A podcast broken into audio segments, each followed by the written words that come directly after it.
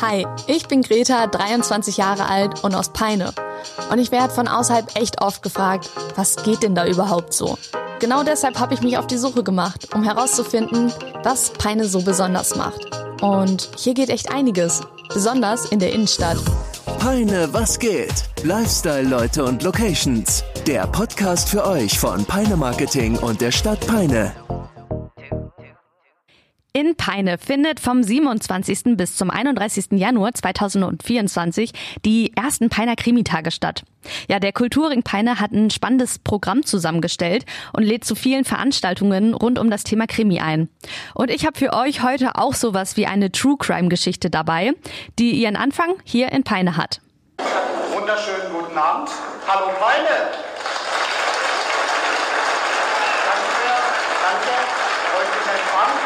sowas habe ich immer gerne. Dankeschön. Ja, ich, mein Name ist Dirk Ruhm. Ich bin der Confrancier der Zauberfreunde Peine. Und wir freuen uns, dass Sie alle so zahlreich hier erschienen sind.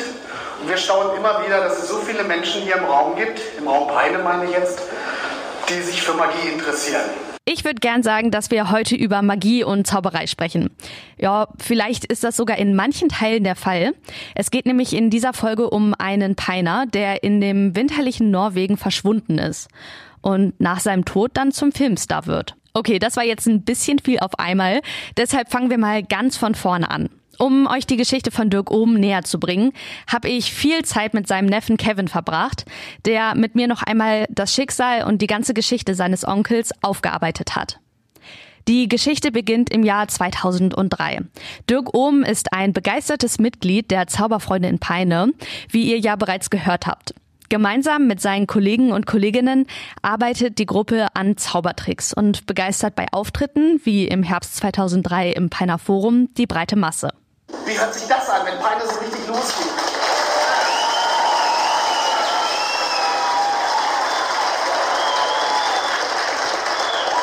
Ja, das ist schon nicht schlecht. Ja, Dirk nimmt das Zaubern wirklich sehr ernst und beschließt daher, sich auf Tournee durch Skandinavien zu begeben. Sein Plan lautet, erstmal ein Auto mieten, dann nach Dänemark fahren und weiter hoch in den Norden. Durch Schweden und dann Richtung Norwegen. Zwei Wochen lang will Dirk für Kost und Logis seine Zaubershows auf Englisch in Hostels und Hotels spielen. Sein Startkapital? Ja, das war das Geld aus der Kasse der Zauberfreunde. Vielleicht auch als Startkapital, um zu beweisen, dass das Zaubern mehr als nur ein Hobby sein kann. Seinen genauen Plan erzählt Dirk jedoch ausschließlich seinem besten Freund Ralf damals, der ebenfalls aus Peine stammt. Über Dirks Handy halten sie während seiner Reise ständig Kontakt. Erst hier berichtet Dirk dann seinem Freund, dass er das Geld aus der Kasse genommen hat, um das Geld zu verdoppeln oder sogar zu verdreifachen. Naja, das hat nicht so gut geklappt. Und bereits die erste dramatische Wendung in Dirks Tour beginnt kurz vor der Grenze zu Norwegen. Dort erfriert Dirk beinahe im Auto. Ja, und nur durch einen aufmerksamen Lkw-Fahrer, der ihn findet und mehrfach an die Scheibe klopft und ihn damit weckt, wird Dirk gerettet.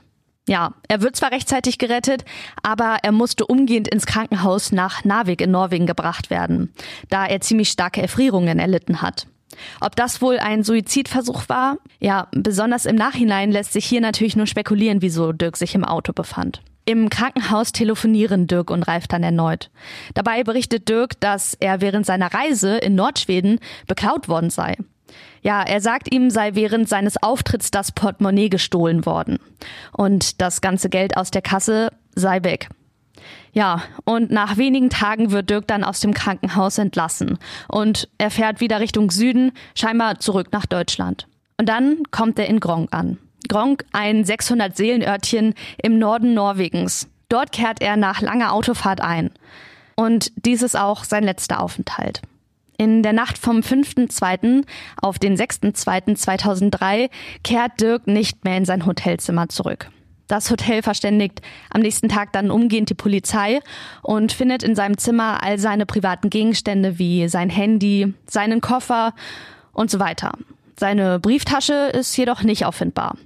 Ob er sie bei sich hatte oder ob sie tatsächlich bei dem Auftritt, wie er Ralf erzählt hat, geklaut worden sei, ja, das ist bis heute ungeklärt. Ein Taxifahrer sagt übrigens aus, er habe einen Mann über eine Brücke gehen sehen in dieser Nacht. Mehr Zeugen gibt es nicht. Die norwegische Presse berichtet über den Fall. Hier habe ich übrigens auch ganz viele von meinen Informationen her. Am 7.2. dann erfährt Ralf von der Polizei in Gronk, ja, dass sein bester Freund Dirk vermisst wird. In Norwegen wird währenddessen weiter nach Dirk gesucht. Und neben der Polizei machen sich auch super viele freiwillige Helferinnen und Helfer aus Gronk auf die Suche nach dem Peiner.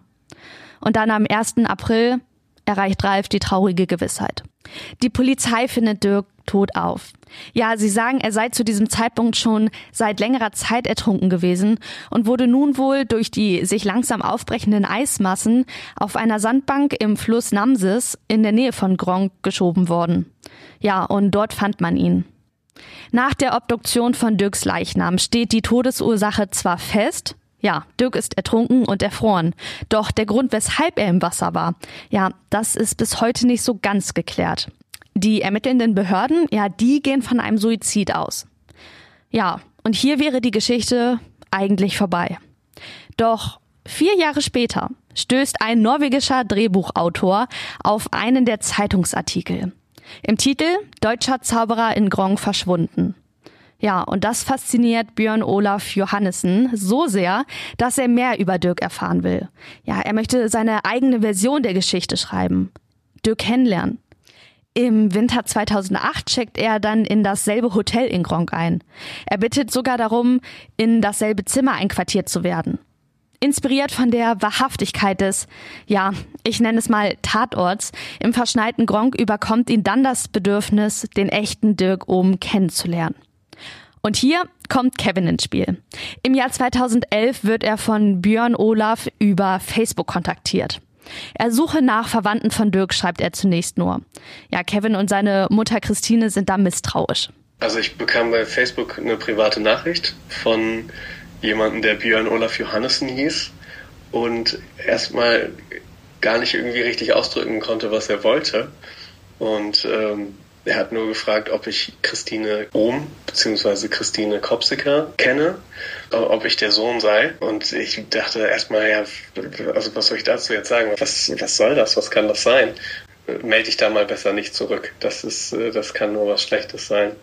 In einer weiteren Nachricht erklärt Björn dann, Dear Kevin, about eight years ago, in 2003, I read a note in a Norwegian newspaper saying that a German traveling illusionist had disappeared in the tiny village Grong. As you know, the person was Dirk Um. Er will alles über ihn wissen. Seine Umgebung, seine Art und die Zauberfreunde in Peine und natürlich auch seinen Heimatort Peine selbst kennenlernen. Für den Film hat er bereits nicht nur die nötige Filmförderung, sondern auch den Regisseur Bobby Pierce im Gepäck. I would very much like to go to Peine to see the place where Dirk lived to meet Ralph and maybe some of his other friends from Zauberfreunde Peine. Dazu, dass es halt irgendwie die ganze Zeit hieß, ja, Dirk war ja so ein Zauberer. Dabei war er eigentlich nur so ein Hobby-Zauberer bei den Zauberfreunden Peine. Und ja, da kommen aber zwei Menschen, die dazu einen ganz anderen Zugang haben und für die ist das plötzlich irgendwie was Besonderes und irgendwie hat das was Magisches und die sehen halt auch die Stadt Peine aus einer ganz anderen Sicht, nämlich aus der, dass das irgendwie so ein äh, magischer fremder Ort ist, wo dann einer herkommt und ähm, plötzlich als Zauberer irgendwo in Norwegen auftaucht, wo sie eigentlich herkommen. So das, also das aus einer ganz anderen Perspektive, die auch notwendig ist, um dann überhaupt so eine Geschichte zu schreiben. Ein Monat später kommen dann sowohl Björn Olaf Johannessen als auch Bobby Pierce dann tatsächlich nach Peine. Die Norweger besuchen seine zahlreichen Wohnorte, seine Realschule und besprechen in der Peiner Innenstadt ihre Pläne für den Film. Anfang 2013, also zehn Jahre nach Dirks Tod und kurz vor Beginn der Dreharbeiten, kommen die beiden dann erneut nach Peine. Dieses Mal, um einen Auftritt der Zauberfreunde im Peiner Forum in der Innenstadt zu besuchen. Die Patz schreibt, Norweger drehen Film über toten Peiner Zauberkünstler. Im Interview erklären die Filmemacher, dass sie die Eindrücke aus der Show, aber auch aus Peine selbst unbedingt in den Film mit einfließen lassen wollten. Kurz darauf beginnen die Dreharbeiten zum Film. Dirk Ohm, der Illusionist, der verschwand. Dann hieß es halt plötzlich, August Diel wird meinen Onkel spielen. Und äh, dann habe ich mir erstmal nochmal Salt angeguckt, da wo er den Ehemann von Angelina Jolie spielt. Und ähm, ich glaube, ich hatte Inglourious Bastard zu dem Zeitpunkt auch noch nicht gesehen. Ähm, dann habe ich mir den angeguckt und da spielt er ja auch, äh, das ist einer seiner großen Rollen, wo er diesen SS-Hauptmann spielt. Äh, das dachte ich schon so, ah ja, krass, okay. Und der Spiel soll jetzt auch mein Onkel spielen. Ja, für Kevin und seine Familie war die Situation ziemlich überwältigend. Ich glaube, das kann man sich gut vorstellen. Im Nachhinein sagte Kevin mir aber, war der Film, besonders auch für seine Mutter, also Dirks Schwester, das Beste, was nach Dirks Tod hätte passieren können. Die beiden werden nach Norwegen eingeladen und dürfen sogar beim Dreh zu sehen. Und plötzlich gesellen sich zu all den schlimmen Erinnerungen an Dirks Tod auch ein paar neue, schöne und vor allen Dingen spannende. Der Film und die Erfahrung drumherum helfen Dirks Familie, mit seinem Tod ein Stück weiter abzuschließen. Außerdem werden sie nach Oslo eingeladen zur Premiere mit anschließender Party mit den Schauspielerinnen und Schauspielern. Diese Aufmerksamkeit ist vielleicht das, was sich der Hobbyzauberer Dirk immer gewünscht hat. Sie wissen, wir Künstler leben vom Applaus. Ja, also eine wirklich tragische Geschichte, die aber zumindest für die Angehörigen eine ganz schöne oder zumindest erträgliche Wendung nimmt. Ich sage jetzt erst einmal vielen Dank fürs Zuhören. Ganz herzlichen Dank vor allen Dingen an Kevin Kopsiker, der sich an mich gewandt hat mit dieser spannenden Geschichte. Ja, und wenn ihr sagt, ihr habt auch noch eine spannende Geschichte aus Peine über Peine, dann meldet euch doch gerne bei Instagram unter Peine Marketing und schaut auf der Webseite vorbei, um die Peiner Krimitage nicht zu verpassen. Peine, was geht? Lifestyle, Leute und Locations. Euer Podcast aus der Peiner Innenstadt.